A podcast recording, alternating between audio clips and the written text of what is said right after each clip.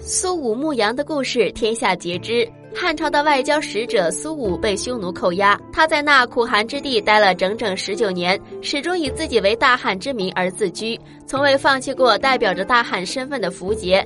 这样整整坚持了十九年，最终返回汉朝时已经是两鬓苍茫。苏武的身上代表了一种极为崇高的气节，后来以气节要求自己的人们，也大多以苏武作为榜样。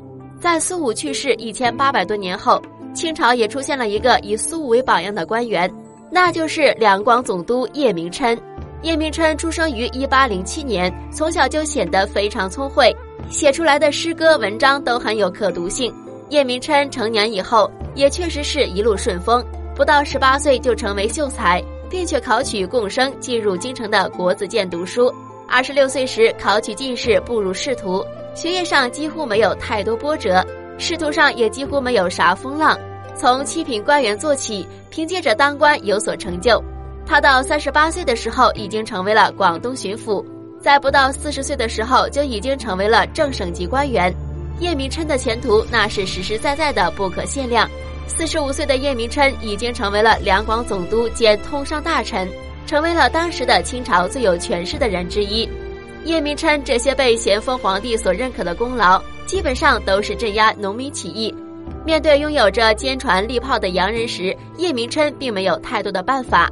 一旦有洋人真正开战，那么必然就无法阻挡，反而会有所威严。叶明琛也不是毫无准备。叶明琛为了对付洋人，特意请了两位大仙进行占卜预测，十五日无事的消息便是大仙所说。结果广州城在十四日沦陷。叶明琛在城破以后，没有自杀，也没有逃亡，而是很镇定地穿上了自己的总督朝服，戴上自己的顶戴花翎，以极其平静的姿态成为了英军的俘虏。英军对于这个看上去平静的两广总督也是有所诚意，表现得非常恭敬，并且说请他去英国一趟。